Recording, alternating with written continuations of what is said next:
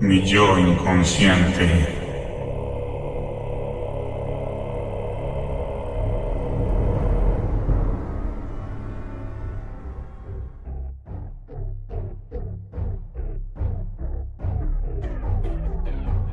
Dormía tan profundo cuando sentí un vacío y desperté abruptamente. No había sonidos, pero tenía la sensación de que había una presencia a mi alrededor. Alcancé a ver el reloj de la pared y marcaba justamente las tres con tres. Un escalofrío recorrió toda mi piel. Cerré los ojos pensando que todavía no despertaba pero fue completamente un error, porque la verdadera pesadilla apenas comenzaba.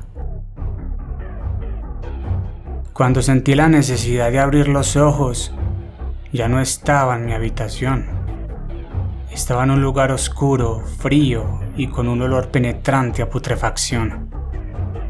Me encontré hincado en una masa densa de excremento y orina, revuelta con alimentos. Me sentía asqueado y asfixiado, pero por más que intentaba abrir los ojos no despertaba. De pronto, escuché gritos, lamentos y chillidos por doquier. Las cosas empezaban a ponerse peor y no entendía por qué. La oscuridad empezó a cesar y logré ver lo que había en aquel lugar. Los olores no eran nada, comparado con las paredes. Estaban manchadas de sangre, pero aún la peor parte no se hacía presente. Alguien me obligó a ponerme de pie con un latigazo contundente.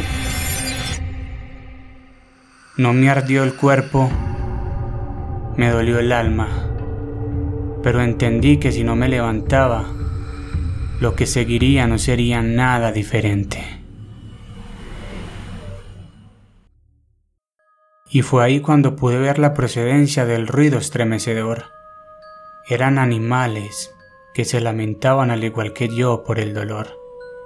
Quise voltear a ver la cara de mi agresor y oh, sorpresa, no entendía cómo era posible tal aberración.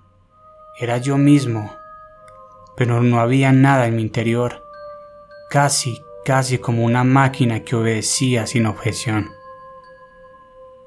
Y entonces una voz se hizo presente. Continúa, querido, que todavía no termina. Y esto no es una pesadilla. Estás teniendo una clase interactiva con tu subconsciente.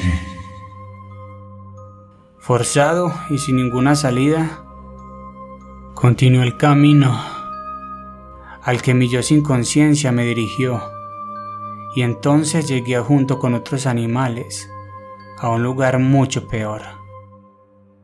Cuchillas, pistolas y golpes para todos en ese salón. Sabía que era el final y comencé a llorar y en mi interior pensaba, ¿Cómo pude hacerme esto a mí mismo? ¿Acaso no conozco la empatía? Y entonces vi una vaca pasar mucho antes que yo. Recibió patadas, golpes, descargas eléctricas. Y al final, en una cámara de gas terminó. La pobre se retorcía de dolor. Y lo peor es que cuando la sacaron de ahí, no estaba muerta y sus ojos clamaban piedad. Aunque su cuerpo no se podía ni levantar y como respuesta a su sufrimiento, un cuchillo le pasaron por el cuello. Y así siguieron más, todos ellos diferentes, gallinas, cerdos, patos, borregos, porque mi otro yo no podía detenerse. Y entonces mi turno llegó. La violencia no fue nada en comparación con el vacío de mi mirada. despellejándome, descuartizándome y sacándome las entrañas. Pude cerrar los ojos por fin, y al abrirlos me di cuenta que seguía ahí, pero esta vez estaba de pie, y al mirar mis manos me percaté que tenía mis propias vísceras y sangre por doquier, pero esta vez estaba del otro lado, y comprendí que era una oportunidad para salir. Pero al alzar mi mirada, entendí que no podía dejarlos ahí. No merecían ese infierno, hecho de hecho por mí. Y la voz volvió a hacerse presente y susurró. Ahora lo entiendes. Este es el proceso que ocurre a cada segundo y por todos los días. Hoy podrás regresar a tu vida normal y eso quedará solo en una pesadilla, pero podrás disfrutar y seguir pagando por tu comida. Cuando sabes que podría ser incluso tú el trozo de cadáver que disfrutan tus papilas gustativas